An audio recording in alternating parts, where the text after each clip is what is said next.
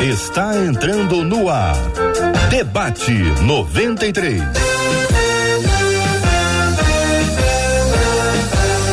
Realização 93 FM. Um oferecimento Pleno News. Notícias de verdade.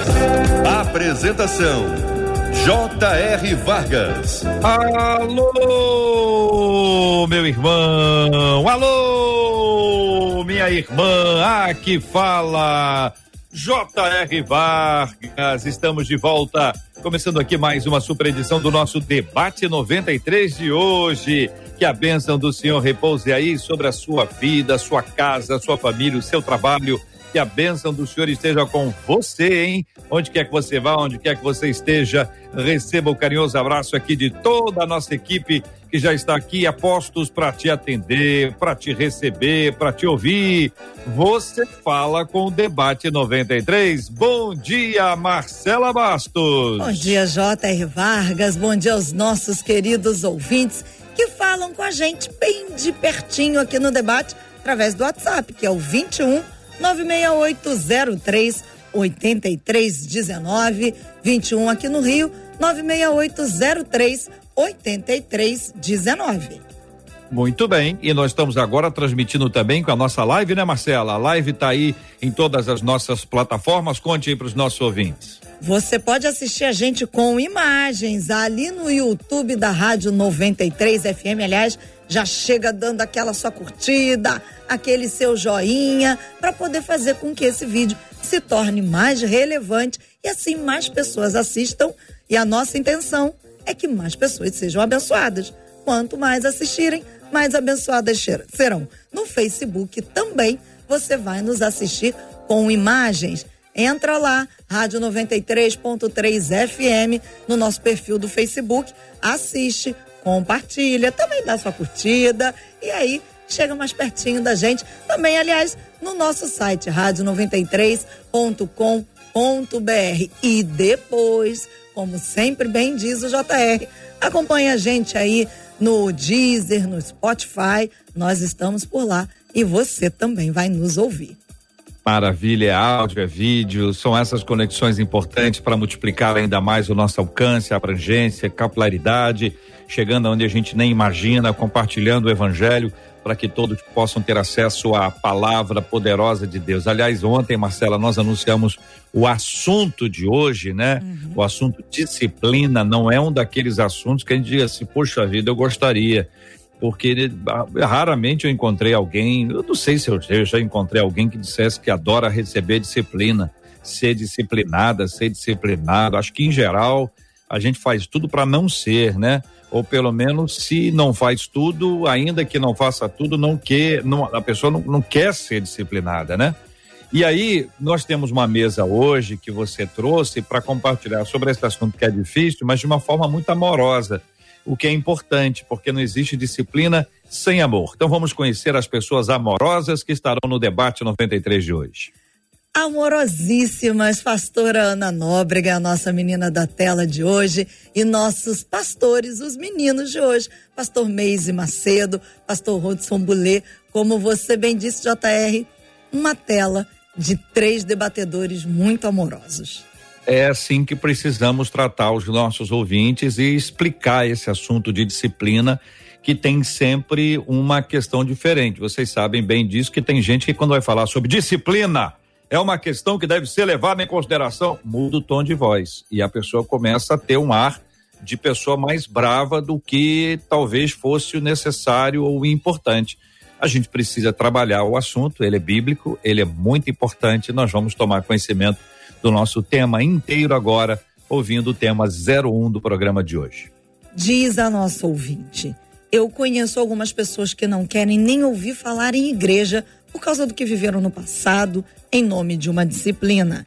Na realidade, elas foram excluídas como solução para um erro que cometeram. Diante disso, eu me pergunto, diz ouvinte, o quanto, biblicamente falando, a disciplina é importante. A quem Deus disciplina? Por que Deus disciplina? Para que Deus disciplina? É possível chegar assim a um ponto na vida em que se consegue amar a disciplina? Afinal, disciplina repreensão e amor podem viver juntos dentro da igreja? Muito bem, nós vamos no passo a passo, tá bom, queridos e amados? Com muito amor aqui também. Vamos começar aqui com conheço algumas pessoas que não querem nem ouvir falar de igreja. E vocês conhecem algumas pessoas também que nem querem falar, ouvir falar sobre igreja. Na, na, no evangelismo urbano, são vários casos de pessoas que foram excluídas. E era essa a dinâmica até recentemente. E eu quero inicialmente falar com vocês sobre esse ponto. Depois a gente vai, vai observar se a gente saiu da exclusão para o nada. Se a gente foi do, do tudo para o nada, do nada para o tudo. Mas antes de entrarmos nesse aspecto, vamos falar um pouco sobre ah, foram excluídos como solução, eles foram excluídos como solução para um erro que cometeram. Pastor Holdson, começo ouvindo a sua voz. Bom dia, bem-vindo, meu irmão. Bom dia, JR. Bom dia aos debatedores, aos ouvintes. É, a gente precisa entender a disciplina como um processo pedagógico. E quando a gente enxerga a disciplina como um processo pedagógico, ou seja, um processo em que é, é necessário que haja aprendizagem significativa, a coisa ela fica mais leve. Infelizmente, muitas pessoas olham a disciplina como um, um instrumento de punição, um instrumento de vingança. Na verdade, a, o que ocorre depois do, do, do, do erro cometido também é disciplina. Mas anterior a esse erro, nós temos normas, nós temos conselhos que também são disciplinas. A palavra de Deus nos disciplina. As leis disciplinam a maneira como as pessoas interagem em relações interpessoais. Então, eu queria deixar essa minha primeira fala hum. é, é, da seguinte maneira: a disciplina é muito mais ampla do que a punição propriamente dita. É impossível nós vivermos em sociedade sem disciplina. E é impossível nós vivermos em comunidade evangélica, na igreja, sem disciplina. Hum. Pastora Ana Nóbrega, conheço algumas pessoas que não querem nem ouvir falar em igreja, perdemos a conexão. Pastor Meise Macedo, conheço algumas pessoas que não querem nem ouvir falar em igreja por causa do que viveram no passado em nome de uma disciplina. Na realidade, diz ouvinte, elas foram excluídas como solução para um erro que cometeram. Bom dia, bem-vindo, pastor. Bom dia, Jota. Bom dia, mesa. Bom dia, Marcela. Bom dia aos nossos ouvintes. Que Deus a todos abençoe. Infelizmente, isso é uma realidade. Eu acredito que no passado, com mais ênfase, hoje, menos, mas tem muita gente que foi excluído como solução para uma demanda. Por outro lado, a gente entende que a disciplina ela tem o seu papel. O Olds falou uma coisa importante, que a disciplina não pode ter base na vingança. Então, é, tem um texto do apóstolo Paulo que eu amo, que é 1 Coríntios capítulo 13. Paulo fala que o amor é sofredor, o amor é paciente. Ele fala daquilo que o amor é e o modo como ele atua. Então, nós entendemos que a disciplina se torna necessária. Todo ser humano tem um ponto cego. Tem pessoas que cometem erros que não reconhecem seus erros. E a gente precisa aplicar a disciplina para trazer a pessoa para Cristo, né? De tal forma que haja conserto, não para excluí-la do corpo de Cristo. A exclusão deveria ser a última instância, como fala Mateus capítulo 18, não a primeira solução do problema. E, de fato, tem muita gente que se sente humilhada, se sente exposta e que, que não quer nem ouvir falar de igreja por conta daquilo que viveu no passado. São pessoas que precisam, de fato, ressignificar aquilo que viveram, olhar para Cristo e entender que seres humanos, infelizmente, cometem erros, né? Isso faz parte da vida. Então nós podemos entender que a disciplina ela é parte da pedagogia de Deus. Deus está nos ensinando por, por meio dela. Ah, Deus disciplina quem Ele ama, né? Então tem um processo amoroso de correção para que a pessoa possa deixar de andar no caminho errado. A gente pode trazer à lembrança experiências familiares onde a disciplina era uma imposição de dor, era um lugar de humilhação, era um lugar de desprezo, de exposição pública, e talvez por causa disso nós tenhamos também, ao longo dos anos, vivenciado a disciplina também como lugar de dor, também como lugar de exposição pública, numa questão que envolva a própria igreja. E aí você pode ter algum trauma, né? Você pode associar disciplina e igreja com coisa ruim. não se associa, pastor Meis e pastor Holdson, aí caminhando nessa linha psicológica um pouquinho, depois a gente volta, é, a gente pode é, lembrar, esquecer do pecado que gerou a disciplina e lembrar só da disciplina. Entendeu? Emocionalmente, né? Porque a pessoa conta, eu fui excluído, fui isso, fui... mas o que, que você fez? Rapaz, eu, eu, nem lembro mais. Eu sei que fizeram comigo, foi assim, foi assim, foi assado. Pastores. É, eu acho isso muito importante, porque ninguém gosta de ser disciplinado. O resultado da disciplina é que vai gerar algo de muito positivo, vai gerar restauração. É impossível nós termos amor sem ter disciplina. É impossível. A disciplina, ela é uma maneira que o amor se manifesta.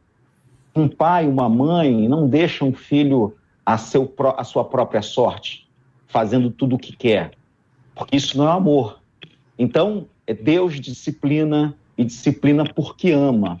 E essa disciplina, no primeiro momento, pode não ser agradável e certamente não será agradável, mas ela vai produzir algo de bom, uma restauração. Um pai e uma mãe, quando disciplina um filho, naquele momento não é bom, não é prazeroso, mas isso vai fazer com que esse filho ele tenha é, bases para que ele, ele saiba se comportar em determinadas situações.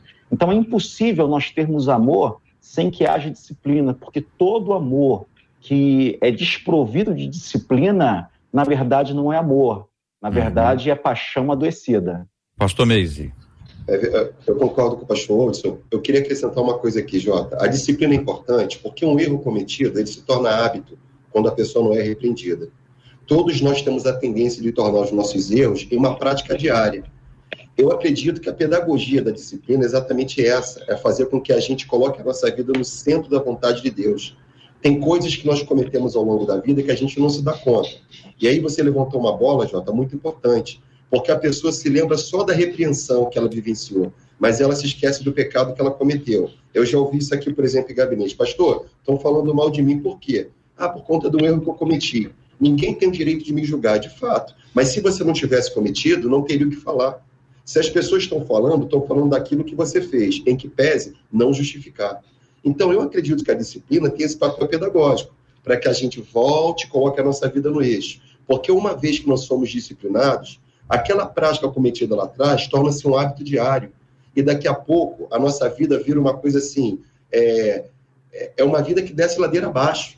A gente acaba perdendo o freio. E todo ser humano carece do limite. Então, de fato, a disciplina é um ato de amor. E nós precisamos ter esse bom senso de entender que se somos disciplinados é porque o Senhor nos ama e pessoas também nos amam. Pastora Ana Nóbrega, ah, queremos ouvi-la sobre esse assunto também. Ah, lembrando, Ana, que cada igreja tem o seu código de disciplina, né?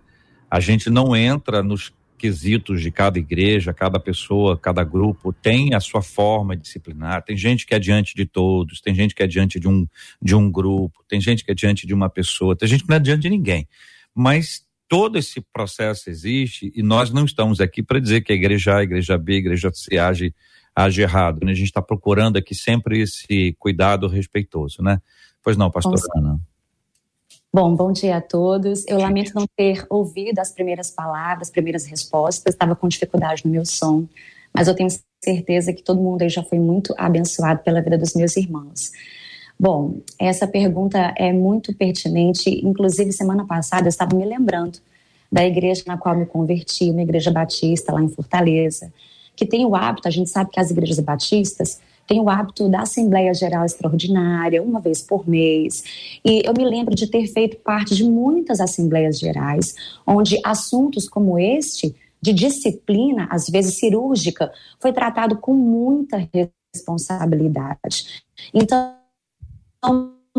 eu, quando tive que me submeter à disciplina, porque por muitas vezes fui disciplinada também, eu vim de um lar. É, é, criada por um pai e por uma mãe que me disciplinaram muitas vezes, como amor, como a gente está aprendendo aqui, Então eu vi esses irmãos sendo tratados com muito amor, com muita dignidade, com muita, muita responsabilidade, e o fruto dessa disciplina sempre foi de justiça e sempre foi de paz.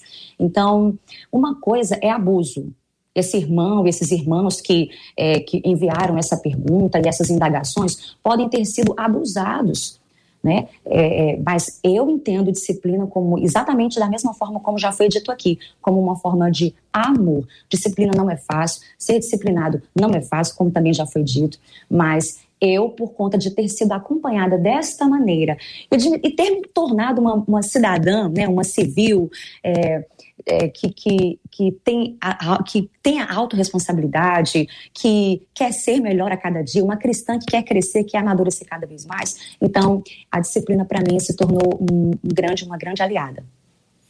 Muito bem. É, a disciplina, quem, quem, ela é fundamental. Quem olha para Ana assim, fala assim, ela foi disciplinada pelo quê? Ela comeu o quê? Algodão doce, ela comeu a empadinha da cantina, ela ficou brincando com as crianças, porque com, com esse olhar aí, esse olhar e tá bom que ela não pode responder, tá maravilhoso. Estou aqui, eu vou, vou, posso falar à vontade, né, Rodson, né, Meis? Ela tá o problema do áudio ali, não, então, o pessoal da nossa produção está tentando uh, resolver para que a gente tenha a nossa querida pastora Ana Nóbrega, querida e amada aqui conosco. Você me ouve, mas é que eu, eu não te ouço, entendeu? Mas desculpa, eu quero ouvi-la já já com a nossa equipe vai resolver esse assunto, tenho convicção disso. A pergunta que segue, queridos, é, diante disso me pergunto o quanto, biblicamente falando, a disciplina é importante. Aí eu vou pedir a vocês que deixem os aspectos emocionais de lado, para a gente caminhar literalmente pela Bíblia, né? O quanto a Bíblia nos ensina que a disciplina é fundamental. É, Jota, Pastor Quer falar, pastor? Opa, tá. Pode falar, é, pastor. biblicamente falando, eu entendo que a gente precisa entender como igreja a gente não pode fazer carreira solo. A Bíblia nos ensina a viver como corpo. Paulo traz um aspecto da igreja como corpo de Cristo. Então, Paulo fala que Cristo é o cabeça e nós somos os membros. E a gente entende, quando a gente pensa na igreja como corpo, eu entendo assim: se a minha unha está infeccionada, essa infecção corre pelo meu corpo inteiro.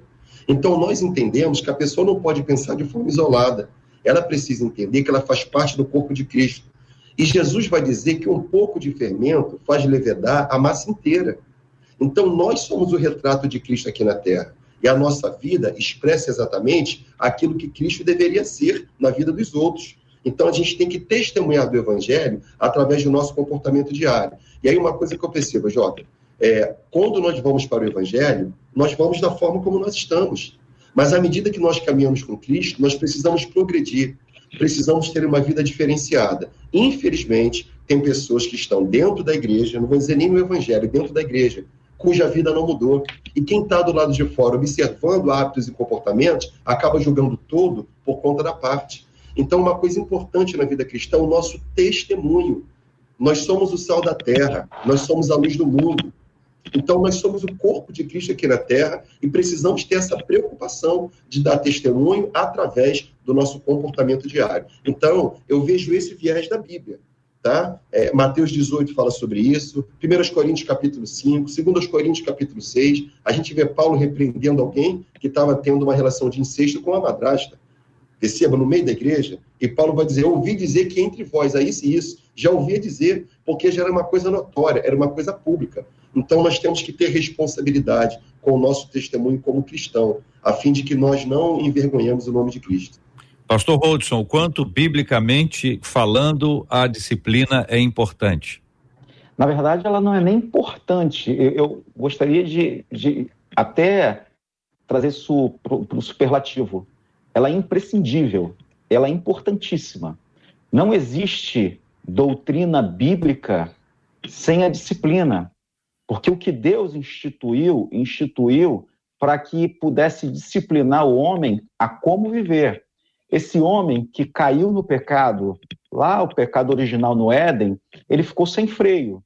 Ele é, começou a experimentar coisas que o, o, pecado foi lhe trazendo, contaminando a alma.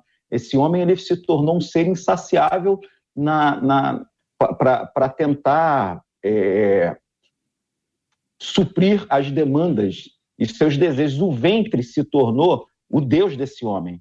E Deus, a primeira forma que fica explícita de Deus disciplinando esse homem, é de maneira explícita e inequívoca, através dos dez mandamentos.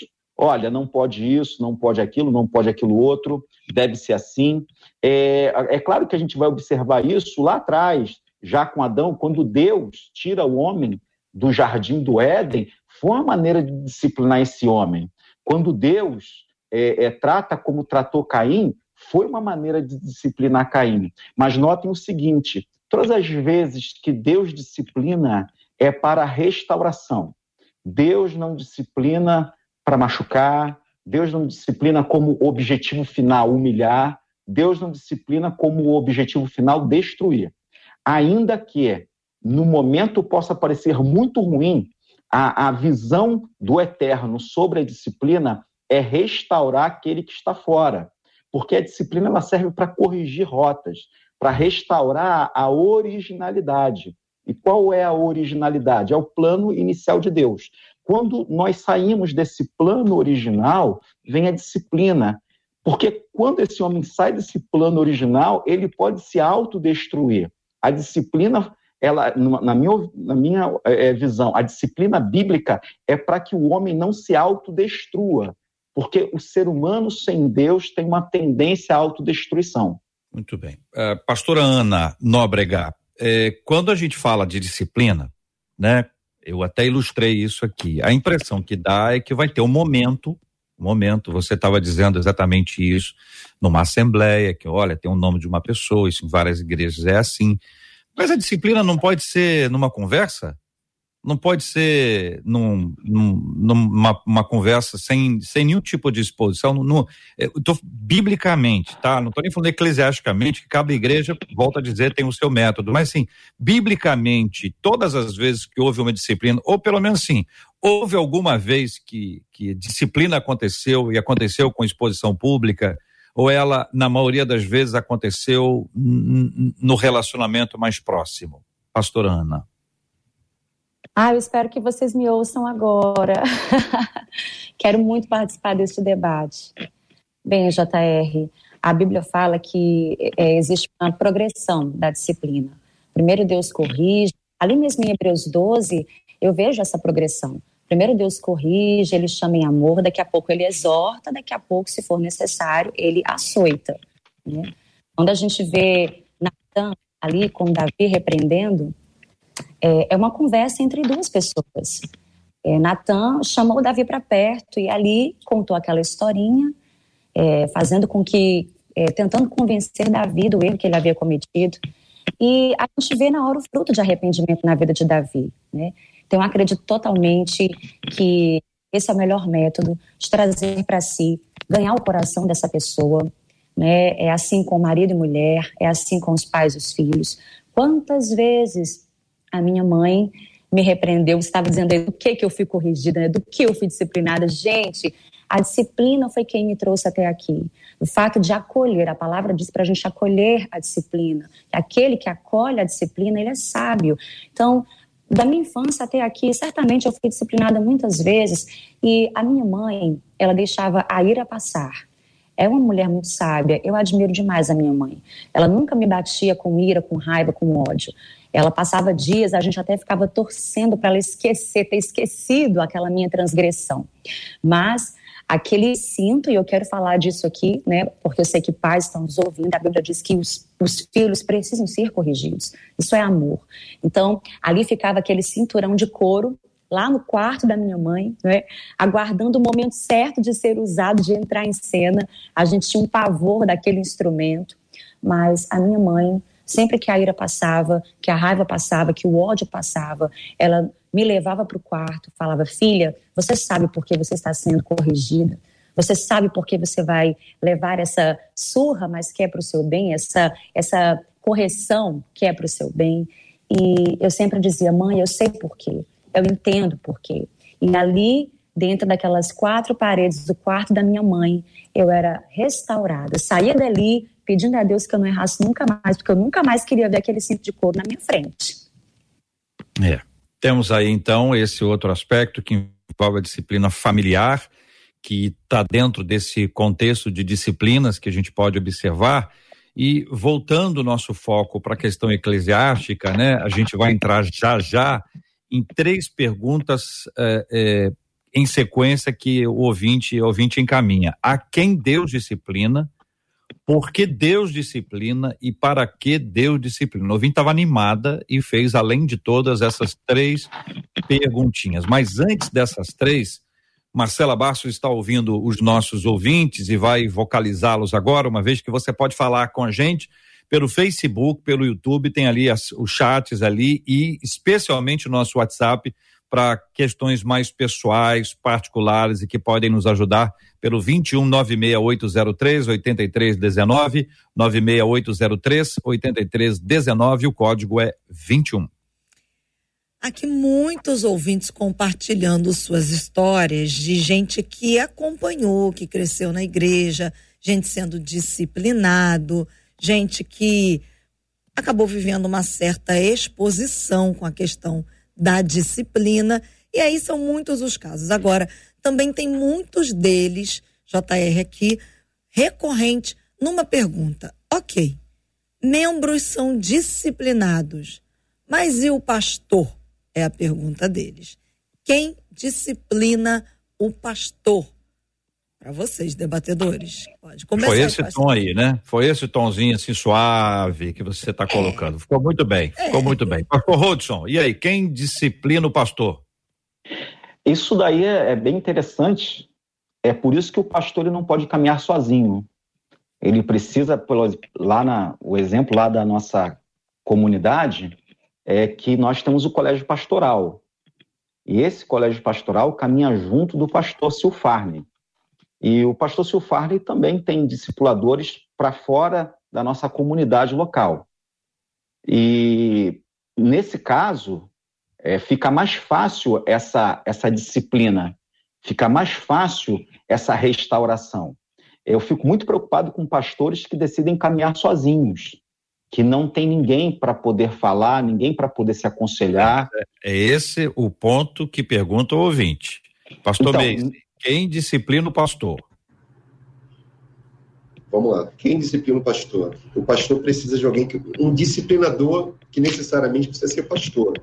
Mas o pastor precisa abrir o coração para alguém.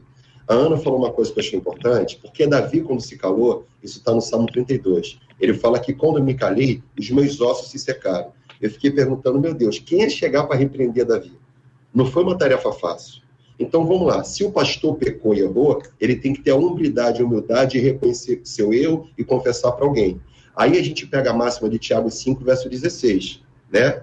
Tiago vai dizer que a gente tem que confessar os nossos pecados uns aos outros e orar uns pelos outros para que saremos. Então, na confissão e na oração, existe perdão do pecado. Então, o pastor tem que ter alguém da sua confiança, que não pode ser uma pessoa qualquer, alguém que ele confia, mas alguém para quem ele abre o coração. Mas eu acho que a pergunta é outra.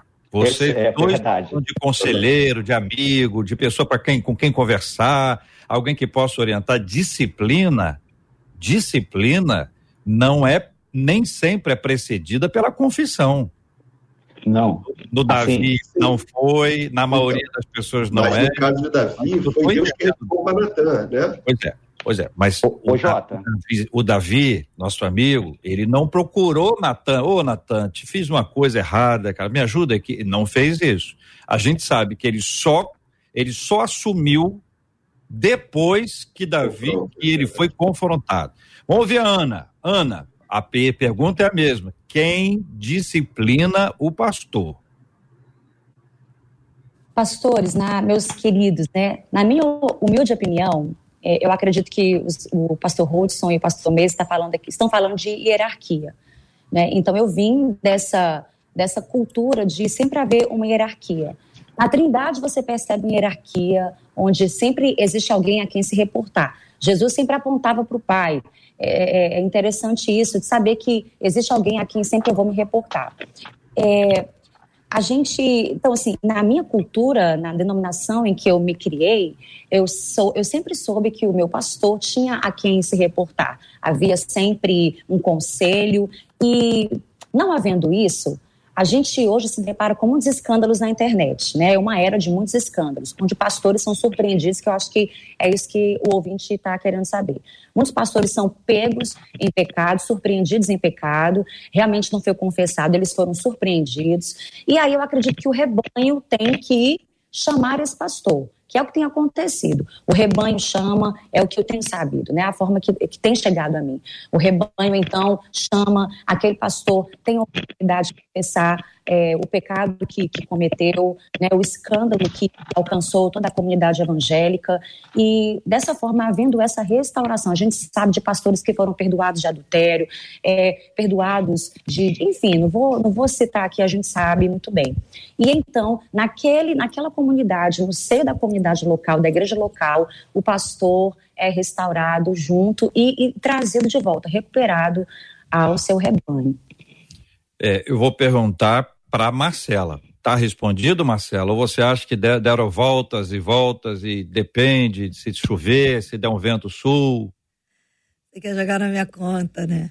Pergunta para eles, eu, eu sei eu onde você dizer, quer chegar. É. Não está muito respondido, não. Ô, Jota. Sabe por Fala. quê? Porque é o seguinte, veja, eu, eu compreendo que vocês falam da realidade de vocês. É lógico, tá certíssimo. Mas o ouvinte, quando a pergunta do ouvinte é feita, ele está imaginando a seguinte cena pelo que eu já li aqui. Primeiro, o pastor, ele aparece como disciplinador. E quando na igreja o pastor é o disciplinador, tem uma coisa errada. Certo? Porque se a disciplina cabe a uma pessoa, a uma pessoa, nós estamos correndo sérios riscos nesta igreja. Sim. Quando a disciplina ela tem algum, alguma coisa, tem um, está escrito em algum lugar que isso aqui. Ou, ou, como é que a gente sabe que a gente está infringindo uma regra, entendeu? Cantar fora do tom, disciplinado. Alguém tem que dizer isso. Onde é que está escrito esse negócio, que cantar fora do tom? Ninguém pode chegar e dizer assim: olha, a partir de hoje, vou dizer para você, aquela irmã ali, ó, tá suspensa. Por quê? Cantou fora do tom, mas ninguém sabia que estava errado. Quando não se estabelece o que é errado, Tá certo? É, não, mas tá na Bíblia, tá na Bíblia. Agora nós vamos entrar no ponto exato que é isso aí. A gente precisa ajudar nisso aí, ou, mais uma vez, respeitando cada denominação que tem a sua forma. Mas pelo que eu já entendi aqui, se o pastor não estiver submisso, não para conversar, para discipular, para compartilhar, não, submisso mesmo a, algum grupo, e não é uma pessoa, a um grupo que vai estabelecer, cara, você está fora do ar tá fora do ar. Você tem que ficar fora aí um tempo, você não está bem, você não está bem. Isso que você fez é muito grave, você não está arrependido, você não está mudando, sua prática é a mesma. E isso não vai ser feito com base, deixa eu dizer aqui, num autoritarismo, que alguns ambientes é decidido por um autoritário, um, um coronel, entendeu? E chega e toma uma decisão. E não é uma coisa com base em, em fundamentos escritos, é com base no bom humor ou, ou nas intenções. Bom, Vespero, ah, mexi no Vespero, toma aí para vocês. Ô Jota, é, é, Mateus 18 é, fala se o teu irmão pecar contra ti. O pastor está aí dentro também. O que eu percebo também é o seguinte: quando alguém vai tentar corrigir o pastor ou, ou falar de alguma falha, nós falamos aqui de muito amor de muita graça, da disciplina ser pedagógica.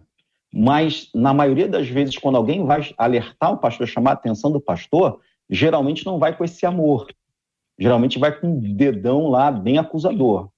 Então, o que se aplica aqui a, a, aos irmãos, se aplica a qualquer irmão, inclusive ao pastor. Se o pastor está no erro, vá até o teu pastor. Se ele não se convenceu, leva o irmão contigo. E se ainda assim continuar, leva à igreja. Então, qual é a responsabilidade é nossa. Eu não posso ver um erro, um pecado e ficar quieto porque eu me torno participante do pecado e da destruição do irmão. Então, sem, sem, sem cargo, é, é, é sem essa, essa hierarquia, muito entre aspas, mas a gente está preocupado com o irmão, que, que, que, que é pastor mas existe um irmão ali, que às vezes pode estar com conflito, pode estar com dificuldade. Então, eu penso que Mateus 18 se aplica também ao pastor. Se o pastor está no erro, está errando, vai até o pastor, conversa em amor, em graça, em misericórdia. Se ele não se convencer, leva a testemunha. Se ele ainda não se convencer, leva a igreja. E aí? Jota, geralmente, é, é, essa coisa que a gente percebe em algumas igrejas, né, coisa, desculpa o termo que eu usei, a comissão de ética e disciplina, poucas pessoas querem participar disso hoje em dia. Quando a gente tenta montar uma comissão dessa para tratar a questão de pecado e disciplina, as pessoas fogem disso exatamente por conta dessas questões polêmicas e do tempo que a gente vive, que tudo é processo. É, eu só queria apontar uma coisa dentro do que você falou, Jota. Aquele que pastoreia tem que ter coração de ovelha. Porque tem gente que está na cadeira pastoral como pastor presidente, que ele não vê a igreja como o reino de Deus, ele vê como o império dele. E se ele vê como o império dele, fica muito difícil de ser admoestado, porque todos nós somos pecadores. Eu sei que tem certos pecados, se a gente pensar assim, ah, todo pecado tem que ter disciplina, então a gente vai ter que ter disciplina toda hora, porque a gente já pecou hoje desde a hora que acordou. A gente está falando daquilo que fere o corpo de Cristo, que fere a santidade, enfim. Então, o pastor ele tem que se submeter à autoridade de alguém. Paulo, por exemplo, fala da igreja, da imposição de mãos feita pela igreja. Ele cita isso para Timóteo, colocando a igreja também como alguém que tem autoridade para sentar e conversar com esse pastor. Porque se é um pastor que não ouve ninguém, então, não sei se ele entendeu o que é reino ou se ele vive dentro de império. Então, no reino de Deus, a gente nivela por baixo, não por cima. Embora nós entendamos que existe a questão da responsabilidade pastoral, mas que não faz ser melhor do que ninguém. Ele é tão ovelha quanto as ovelhas. E a responsabilidade dele é maior, porque ele tem que ensinar através do exemplo. Então, nós, enquanto pastores, precisamos também se subordinar à disciplina da igreja quando for necessário, com muita humildade. E geralmente tem igrejas que tem uma comissão que trata disso, né? Para cuidar do pastor, para recuperar o pastor, enfim, para caminhar junto com ele. Ana? Acho que é só a concordar mesmo com os meus irmãos. Realmente é, sou pastora, mas procuro me colocar nessa posição de humildade, é, autorresponsabilidade, reconhecer os meus erros. Eu, eu entendo o questionamento dos ouvintes, a gente sabe que, como eu já disse na primeira resposta, existe muito abuso. A gente está numa geração é, onde as pessoas têm muita dificuldade de reconhecer os seus erros. É, essa coisa da disciplina, ela vem do fundamento, ela vem do lar. Se dentro de casa eu não fui criada dessa maneira, de prestar contas, de, de assumir os meus erros, as minhas responsabilidades, dificilmente eu vou viver isso fora de casa, seja em qualquer esfera da sociedade. Dentro da igreja eu vou levar o mesmo comportamento. Então, eu, como ovelha, eu acredito que dificilmente me submeteria a um pastor se repetidamente, né, se repetidas vezes caísse no mesmo pecado, não reconhecesse, continuasse a mesma vida, eu, como ovelha, eu não participaria desse rebanho. Acredito que Deus me liberaria e eu procuraria até outra liderança que eu pudesse ver ali a unção de Deus, o fluir de Deus, a, a submissão que nos é devida, que é recomendada a todos os líderes também, e o florescer, porque eu acredito que num coração endurecido assim, Deus rejeitou a Saul. Saul era autoridade. Ele foi rejeitado quando ele não se dobrou. O Senhor disse: Olha, eu te ungi um dia, mas por conta do teu coração orgulhoso, do teu coração rebelde, e por andar independente de mim, da minha vontade, da minha palavra, eu vou rejeitar você, vou entregar o teu trono a outro, como entregou a Davi. Então, esse é o meu conselho, assim eu agiria. Ouvindo vocês, eu penso que uma recomendação saudável para pastores que nos acompanham é não viva sozinho. Você precisa ter na sua estrutura de igreja esse conselho, esse grupo de pessoas, chame do nome que chamar de liderança, pessoas que possam ter acesso e que, que possam também impor a você essa disciplina, porque isso é um exemplo importante para a comunidade. A comunidade está de olho. A quem Deus disciplina? Pergunta encaminhada ah, pela nossa ouvinte do tema em tela. A quem Deus disciplina, pastor Meise? A quem? Deus disciplina seus filhos. Hebreus 12 fala muito sobre isso, né? Deus disciplina o filho a quem ama. Então nós entendemos que a repreensão é fruto de amor quando você ama alguém. Lembrei de um texto aqui, eu não vou abrir agora, está em Apocalipse capítulo 3. Jesus, quando fala para a igreja de Laodiceia, ele vem na, faz uma narrativa ali, né? Você está bem vestida, mas diante de mim você está nua. Eu acho que é no verso 19 que ele fala: Eu repreendo e disciplino aqueles a quem amo. Então, ou seja, mesmo diante dos nossos erros, nós somos disciplinados porque somos filhos. Na condição de filhos, nós temos um pai. Então, Deus disciplina de forma muito pontual, seus filhos a quem ele ama. Concorda, Ana? Totalmente. Eu diria também que Deus disciplina a quem ele quer multiplicar, a quem ele quer aumentar o nível de unção. Sabe, eu não diria só que, que disciplina é só quando há erro, mas existe aí, quando eu penso, toda vez que Deus está me disciplinando, Ele quer me elevar, Ele quer me levar para um outro nível. Quando João 15, Jesus fala né, sobre o agricultor, sobre a videira, você vê ali essa poda, né? E a poda existe para que a gente dê mais fruto. Então, entenda, encara a disciplina como você subindo de níveis, deixando Deus tirar algo ali, algo aqui. Você não entende por que não está te fazendo bem, mas Deus sabe por que não deve estar ali. Então, eu entendo que a disciplina, ela existe também. Deus disciplina a quem Ele quer aumentar o potencial. Eu penso Hudson, dessa a quem Deus disciplina? A quem precisa de disciplina. Porque a disciplina como a pastora falou, não está é, é, necessariamente ligada ao erro, mas a disciplina ela também está ligada ao, ao amadurecimento. É, as regras dentro de uma casa para as crianças elas são mais elásticas. É, você leva em consideração algumas coisas, mas à medida que esse filho ele vai crescendo, você precisa ensiná-los a, a coisas de gente grande, a gente mais crescida, a responsabilidade vai aumentando. Então, existe um caráter corretivo na disciplina, sim, existe, mas existe um caráter de aperfeiçoamento na disciplina. Deus também disciplina aquele que ele quer conferir maiores responsabilidades. Porque quanto maior a responsabilidade, mais tutano essa pessoa precisa ter, mais, mais é, é, é, interesa, essa pessoa vai precisar ser mais madura, então, a disciplina não diz respeito apenas ao erro, a disciplina diz respeito ao aperfeiçoamento que desemboca no amadurecimento. Muito bem, com isso nós respondemos a três perguntas seguidas a quem Deus disciplina.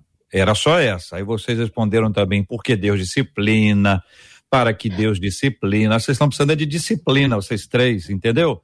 Estou de olho aqui em vocês três né? E a Marcela vai disciplinar a nós todos. Jesus me abana. É possível chegar a um ponto na vida em que se consegue amar a disciplina? Veja, queridos que estão aqui nos acompanhando com imagens e ouçam vocês que estão acompanhando a gente é, pelo rádio, né? É possível chegar a um ponto na vida em que se consegue amar a disciplina? E eu vou ousar dizer que não é disciplina que foi recebida no passado, não, porque isso aí eu não espero outra coisa. Ah, eu apanhei muito, mas foi uma bênção para minha vida. Essa é a conversa de quem apanhou e não apanha mais. Estou querendo saber quem está apanhando hoje, quem pode apanhar ainda, entendeu? É a disciplina que pode acontecer com a gente hoje. É possível chegar a um ponto na vida em que se consegue amar a disciplina. Ouvinte, você que está acompanhando a gente aí pelo Facebook, pelo YouTube, pelo site, Está vendo aí a pergunta aí na nossa tela? O que, que você acha? Dê aí a sua palavra, a sua resposta também. Vou começar agora com a querida pastora Ana Nóbrega. Ai, JR, sinceramente, acho que de imediato, não. Sempre vamos ser surpreendidos, a gente sempre vai achar que é demais, a gente sempre vai dizer, Deus, por quê? A gente vai sempre perguntar, vai sempre perguntar por que Deus? Né? Eu procuro é, ter essa empatia com os meus irmãos, porque é difícil, sim, é difícil. Acho que a princípio, como a, a palavra diz, a disciplina ela não traz alegria. Então, no processo é que a gente vai entendendo, a gente, eu acredito que em determinado momento a gente senta, diz, ah, Deus, talvez até no fim do processo a gente senta e diz Deus obrigada agora eu entendo eu sei por que eu passei por tudo isso mas é, eu acredito que, com o amadurecimento, a gente se submete à disciplina, porque muitos de nós não se submetem. Muitos saíram da igreja, muitos não ouvem seus pais, muitos. É, é, a falta de maturidade faz com que a gente negue completamente a disciplina, principalmente com o sentimento dessa nossa geração. Mas com o passar do tempo, a gente, ainda que não aceitando, ainda que não entendendo, a gente se dobra como uma árvore que se dobra, né? O vento vem, a gente se dobra, a gente não é enrijecido, a gente não vai ser quebrado pelo vento, a gente se dobra e ao fim a gente então pode agradecer a Deus, crendo que veio dele esse processo e tudo coopera para o bem daqueles que amam a Deus. Meise, pastor Meise. É, Jota, humanamente falando, nós temos muita dificuldade de lidar com a disciplina. Não é algo que traga prazer imediatamente. Eu acho que quando você lidar com a disciplina como fruto do seu erro, você tem a consciência, inclusive, de que você errou. Né? Então, tem coisas na vida que é fruto dos nossos erros. Tem aquela disciplina que é um processo que Deus permite que nós passemos. É o caso de Jó. Dificilmente alguém de nós aqui da mesa, aquele que nos ouve, gostaria de passar por aquilo que Jó passou. O homem que se coçou com um caco de telha, que perdeu dez filhos, ele dorme milionário e acorda pobre do dia para a noite. Foi uma disciplina de Deus para a vida de Jó. No final do processo, Deus restituiu tudo em dobro. Mas não foi coisa fácil de se passar. E Tiago vai citar Jó como sinônimo de paciência. Mas a gente vê que no meio do livro de Jó, Jó faz muitos questionamentos que nós também fazemos. O que alivia o meu coração diante de tudo isso é saber que existe um Deus que está no controle de tudo. Porque uma coisa que existe na vida cristã são as coisas imprevisíveis. São coisas que você atravessa ao longo da vida, mesmo não entendendo, mas crendo que a mão do Senhor permanece sobre a nossa vida. Então, eu diria para você aqui, para o nosso ouvinte, que não é fácil passar por isso. Nós temos a certeza de que Deus está no controle, mas humanamente falando, a gente não quer isso para nós, não. Nós queremos a vida mais confortável. Hodgson. Eu acho impossível alguém é, gostar da disciplina. O que nos faz permanecer é uma coisa chamada fé. A fé e a disciplina precisam caminhar juntas. se eu estou passando pela provação, se eu estou passando pela disciplina, seja ela corretiva ou para o aperfeiçoamento. Porque a corretiva, a fé no coração, vai indicar um caminho de pureza, de restauração, de que aquilo é o melhor. E para o aperfeiçoamento, eu não fiz absolutamente nada de errado e, algumas questões vêm para minha vida, a fé vai servir para ser o farol de, de, de, indicando o caminho de que a mão de Deus, como o pastor falou, está sobre mim e que se isso está acontecendo é para o meu aperfeiçoamento. Os processos da vida eles ocorrem para irem nos aperfeiçoando mesmo. E Deus escolheu as leis naturais, as leis físicas, tudo envolve disciplina, por incrível que possa parecer. A lei da gravidade nos disciplina. Existe uma lei que diz que eu não posso pular, senão vou me machucar. A lei da semeadura e da colheita é uma lei que disciplina.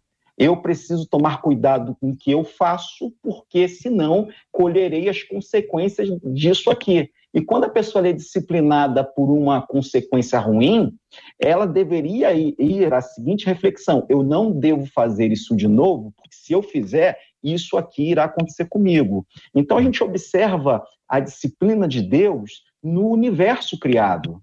E dentro dessa disciplina, é óbvio que a gente não quer é, se machucar, a gente não quer é, ter esse peso sobre nós. A disciplina, no primeiro momento, causa muita tristeza, mas a fé, e por causa da fé, nos traz a certeza de que aquilo é o melhor para nós.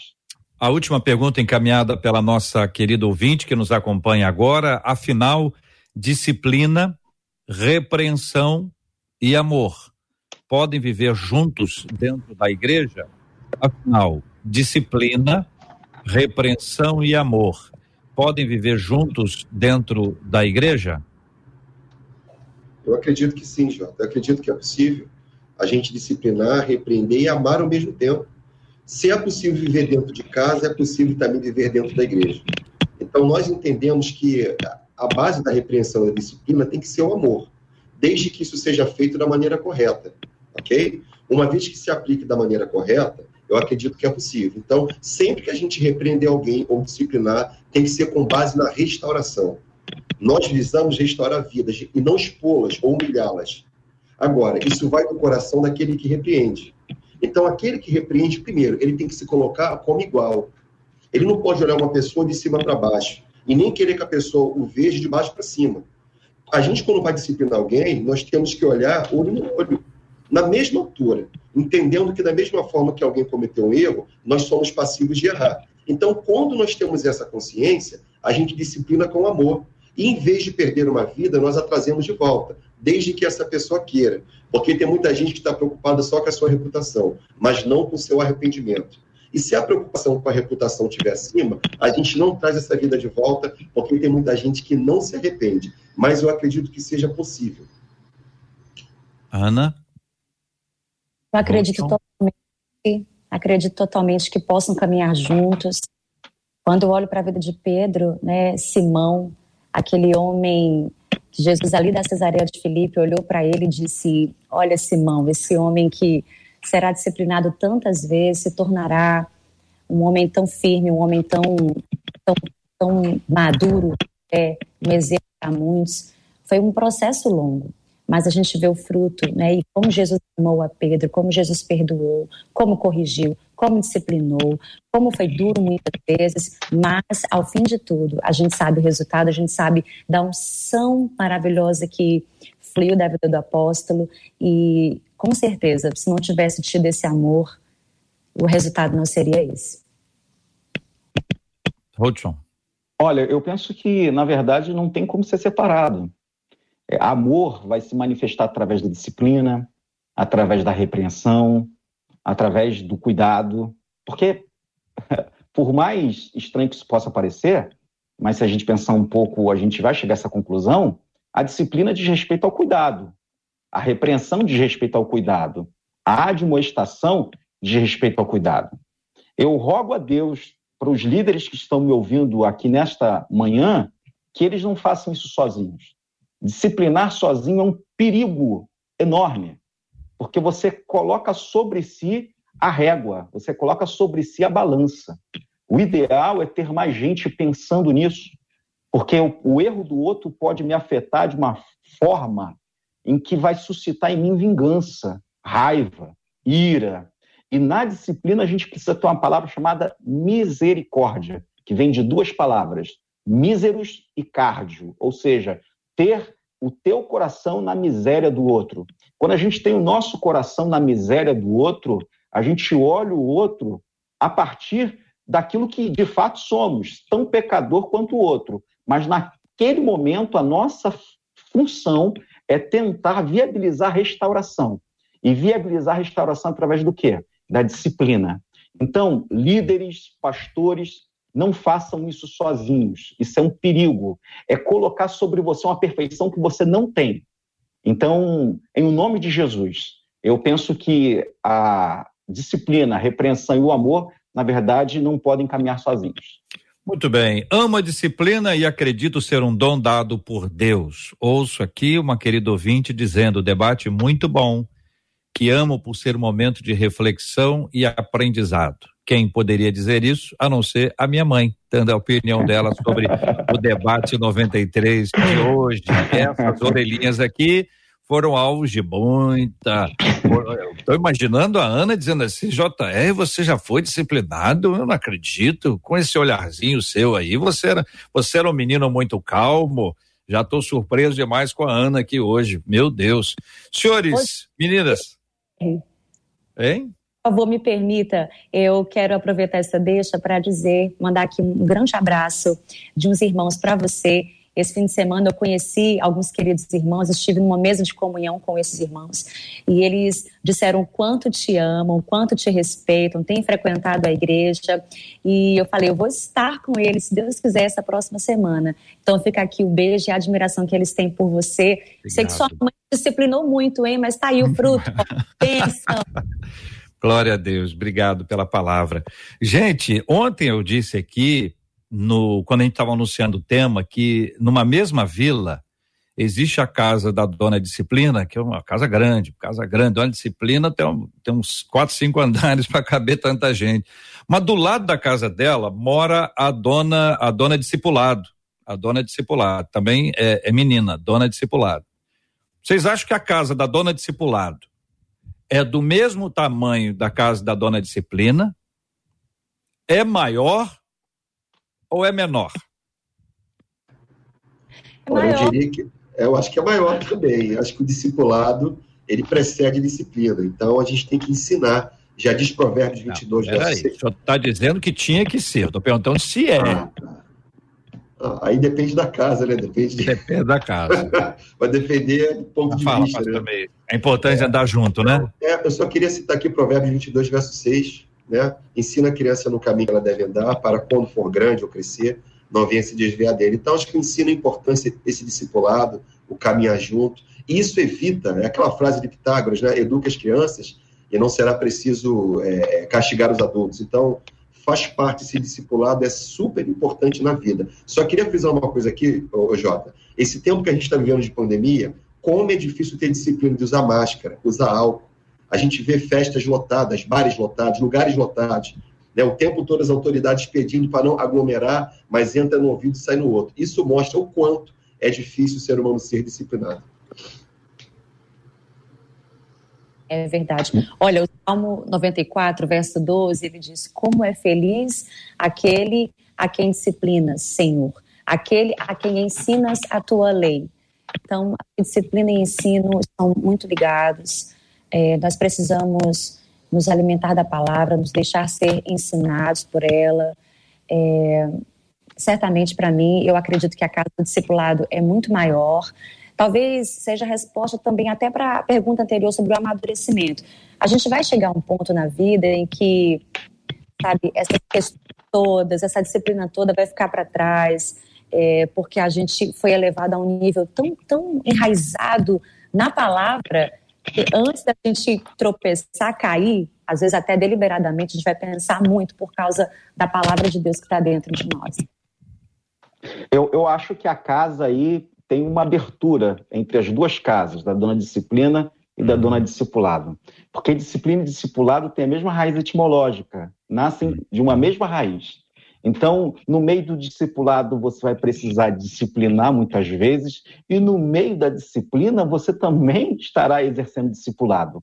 Então, é algo que vai se complementando, vai se, se, se estabelecendo de maneira que as duas se comunicam de maneira muito muito clara e, e, estão muito próximas. Então, eu penso que são duas casas, mas que lá nos fundos tem uma ligação entre as duas.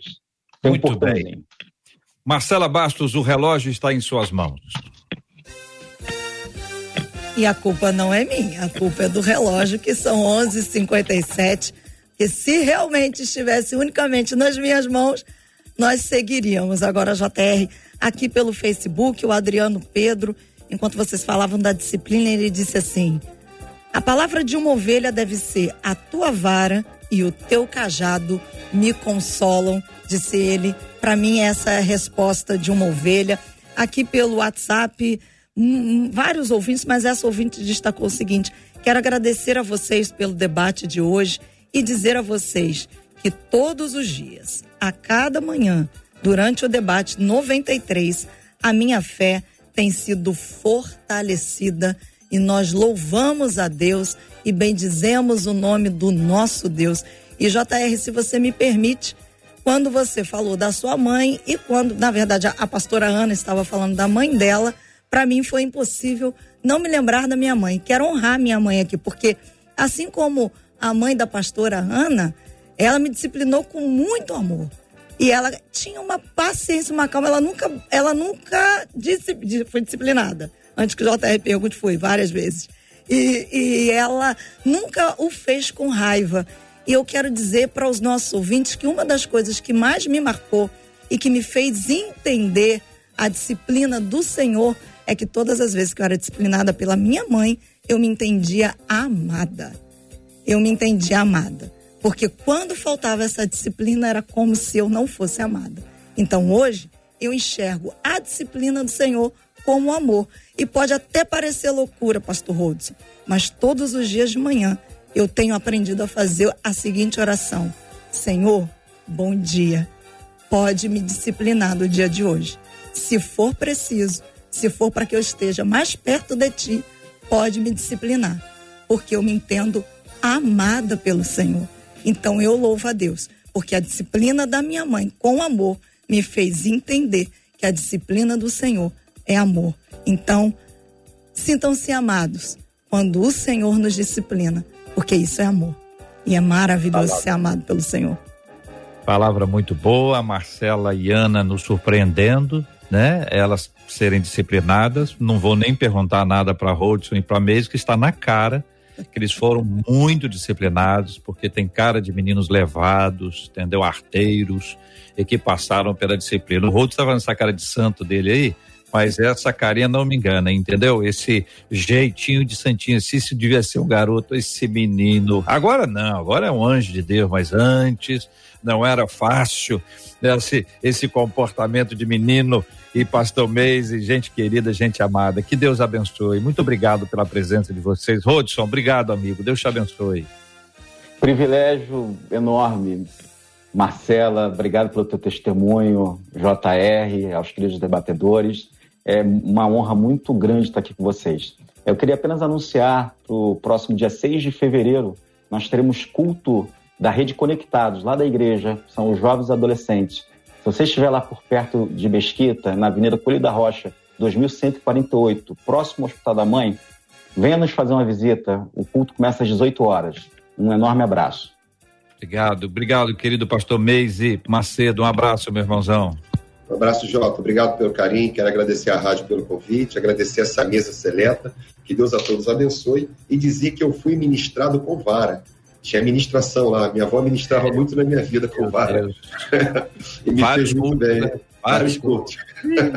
Foi uma bênção para minha vida, me fez muito bem, graças a Deus. Graças Quero mandar um abraço aqui para minha esposa, para as minhas filhas, mandar um abraço aqui para o pastor João, meu pastor do coração, que Deus abençoe a vida dele, toda a PIB de Irajá e cada ouvinte que caminhou conosco nesse período de uma hora, que Deus abençoe sua vida preciosa, te concedendo um ótimo final de semana. Muito obrigado. Pastora Ana Nóbrega, obrigado, pastora. Eu quem agradeço, aprendo sempre tanto com vocês. Eu quero deixar essa palavra final para aqueles que, porventura, foram disciplinados de maneira abusiva. Que o Espírito Santo envie cura para o teu coração e que você possa amar a igreja, olhando sempre firmemente para o autor e consumador da sua fé, que é o Senhor Jesus. Foi Ele quem te chamou e Ele não vai desistir de você, de nenhum de vocês.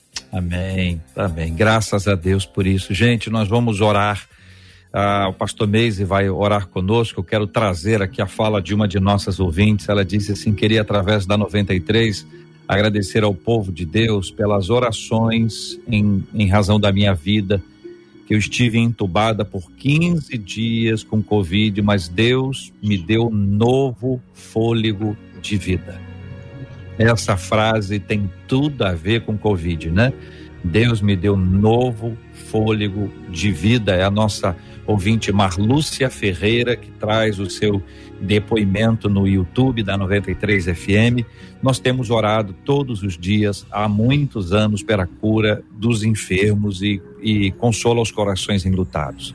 Temos orado, orado por todos, temos orado por Manaus de maneira muito especial, a região num, numa situação extremamente adversa, gente no Rio, no Brasil e no planeta, a gente está fora.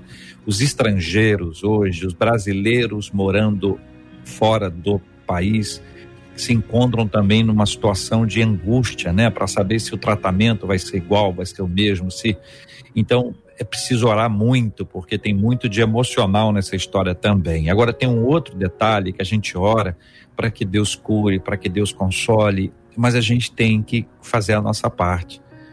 Você pode, por uma questão política, acreditar que a máscara não vai fazer diferença alguma, mas a gente está acompanhando os relatos todos. O quanto a máscara é importante, o quanto o distanciamento social é importante, o quanto a higienização das nossas mãos de forma especial é importante, o quanto quando você chegar em casa você precisa deixar o sapato do lado de fora e depois limpar máximo que você puder, pega essa roupa, deixa ali para tomar um vento ou lava a roupa imediatamente, que é o, sempre o ideal, evidentemente, né? Então a gente precisa entender que é muito bonito quando a gente vive pela fé. E a gente deve viver pela fé o tempo inteiro. Mas a fé também tem esse, esse olhar de inteligência. Se ali, naquela rua, tem tiroteio, o tiro está comendo solto, eu não vou passar ali pela fé. Pela fé eu vou esperar. Eu vou agradecer a Deus que Deus me deu fé para esperar. A esperar também é fé. Mudar de, de roteiro de, é, também é fé. Então a gente tem que ter um pouquinho de calma né, nessa hora para a gente poder sair desse, desse estado complicado, difícil, especialmente olhando para as pessoas que têm menos condições de cuidado. Às vezes, uma pessoa que tem um plano de saúde muito bom, ela é corajosa Ela sai, ela vai para festa, ela vai para encontro, mas ela tem um plano de saúde forte. Mas se ela pode estar contaminando um funcionário, um vizinho, que não tem esse plano, que não vai ter esse tratamento tão imediato, com toda a estrutura que existe aí. Tenha paciência. Tenha paciência. É uma questão de fé, tem amor nessa história. Então nós vamos orar pela cura dos enfermos. Vamos orar por responsabilidade. Vamos orar por consolo. Tem muita gente chorando. Nós todos perdemos pessoas amadas, então nós precisamos de muita oração. Vamos orar, pastor Meise, por favor. Vamos sim. Senhor nosso Deus, quero te agradecer por esta caminhada com os teus servos. Obrigado por esse tema tão importante para a nossa vida. Remove de nós aquilo que não é teu e acrescenta na nossa vida aquilo que tem faltado, para que possamos refletir a tua imagem e a tua semelhança aqui na terra colocamos a nossa nação diante de ti. O nosso país precisa, Pai, da tua visitação. Em especial, te pedimos por Manaus, que tem passado por esse tempo de aflição, onde tem faltado oxigênio e atendimento básico para as pessoas enfermas. Abençoa os profissionais da saúde, todas as famílias que estão sendo afligidas, que a boa mão do Senhor use de misericórdia para com todos. Guarda também, Senhor nosso Deus, a nossa família. Livra-nos do mal, que o Senhor possa nos proteger, pois nós cremos que o sangue de Jesus Cristo, ele repousa sobre a nossa vida. Toma os nossos ouvintes, aqueles que carecem do teu consolo, que o Senhor console o coração, aqueles que carecem da tua provisão, que eles possam experimentar o Senhor como Jeová Jirê, como aquele que abre porta onde não tem parede. Te pedimos, ó Pai, que o Senhor conduza os nossos passos com sabedoria e com discernimento, e te daremos a honra, a glória e o louvor. Nós oramos com gratidão, segundo a sua vontade. No nome de Jesus. Amém. Que Deus te abençoe. Você acabou de ouvir Debate 93.